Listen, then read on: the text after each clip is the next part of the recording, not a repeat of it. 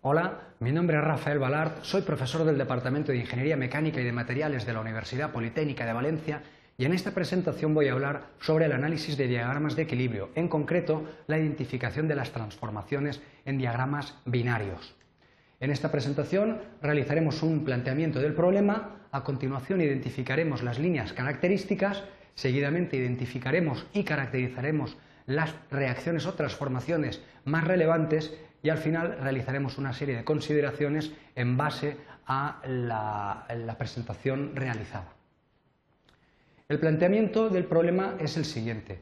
A partir de un diagrama de equilibrio del cual conocemos toda la, eh, distribución de fases, sus componentes, eh, eh, las zonas monofásicas, las zonas bifásicas, es importante conocer también las transformaciones, porque las transformaciones junto con las fases y componentes nos van a permitir conocer las microestructuras de los diagramas de equilibrio para distintas aleaciones y a distintas temperaturas. Y ello aportará las bases para conocer y entender bien las propiedades mecánicas de las distintas aleaciones con aplicabilidad,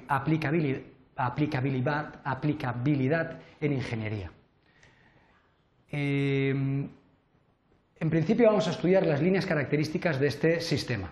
Las líneas características Merece la pena destacar la línea de líquidos, mm, resaltada con color rojo, es una línea característica del diagrama por encima de la cual todo el sistema se encuentra en estado líquido para cualquier composición de las aleaciones de dicho sistema. Merece la pena destacar también la línea de sólidos, resaltada con color azul, que es la línea por debajo de la cual el sistema binario AB se encuentra en estado sólido para todas las, ah, las composiciones del sistema. Una vez identificadas estas líneas importantes del diagrama, pasemos a describir con más detalle las transformaciones eh, que se pueden estudiar en, este diagrama.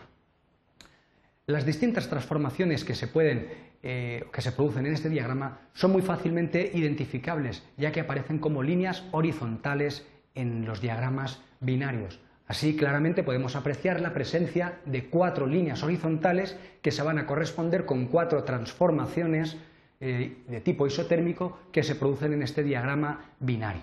Vamos a estudiar en primer lugar la primera de las transformaciones que se produce a más alta temperatura.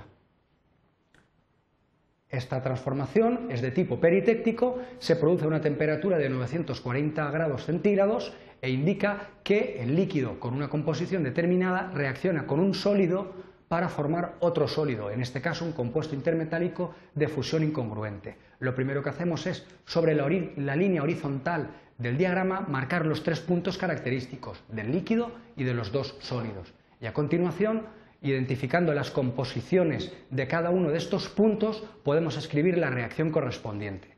Así pues, en este caso podemos afirmar que el líquido con una composición del 75% de B, marcado con una flecha de color rojo, reacciona con un sólido, en este caso compuesto intermetálico C1 con una composición del 50% de B, para formar otro sólido, eh, resaltado con una flecha de color gris, que es compuesto intermetálico C2 con una composición del 60% de B, con lo cual ya tenemos totalmente definida y caracterizada esta transformación. A continuación, vamos a llevar a cabo el análisis de la segunda transformación.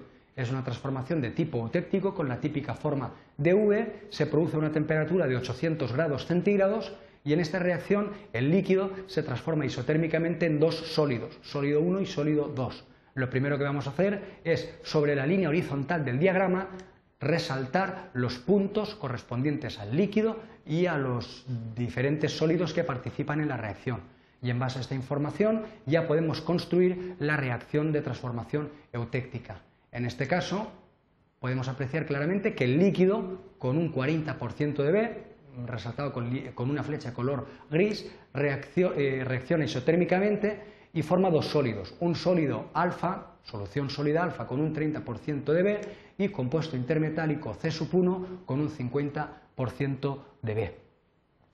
La siguiente transformación, que se produce a temperaturas inferiores, es una transformación de tipo eutectoide, se produce a una temperatura de 640 grados centígrados y presenta mucha similitud geométrica con la eutéctica, es decir, eh, tiene geometría en forma de V. eh, en esta transformación, un sólido se transforma isotérmicamente en otros dos sólidos, debido habitualmente a un cambio alotrópico y a una pérdida de solubilidad. Lo primero que hacemos es identificar los puntos en la línea isotérmica del diagrama, marcados como eh, círculos, y a continuación ya podemos, eh, identificando las composiciones, establecer o describir la reacción, cómo se lleva a cabo. En este caso, el sólido eh, que reacciona es la solución sólida alfa con un 20% de B, se transforma en dos sólidos isotérmicamente a 640 grados. Forma un sólido denominado solución sólida beta con un 5% de B y un compuesto intermetálico C 1 con un 50% de B. Por último, la transformación que se lleva a cabo a temperaturas más bajas es otra vez una transformación de tipo eutéctico en forma de V, se lleva a cabo a 500 eh, grados centígrados y en esta el líquido también se transforma en dos sólidos distintos, sólido 1 y sólido 2. En primer lugar marcamos los puntos de la transformación eutéctica y a continuación simplemente podemos describir dicha transformación. Entonces podemos definir claramente que a 500 grados centígrados, que es la temperatura de transformación eutéctica, el líquido con un 85% de B se transforma isotérmicamente en dos sólidos. Un primer sólido que es B, obviamente con un 100% de B, y otro sólido que en este caso es compuesto intermetálico de fusión incongruente C2 con un 60% de B. Bien, las consideraciones que podemos realizar son las siguientes. En principio es importante conocer la naturaleza de las transformaciones que se producen en un diagrama de equilibrio por varias razones. Primero porque nos puede aportar una base sólida para la preselección de aleaciones en el campo de la ingeniería y por otro lado porque nos va a permitir conocer las microestructuras y eh, relacionar dichas microestructuras con las propiedades mecánicas de las aleaciones en ingeniería.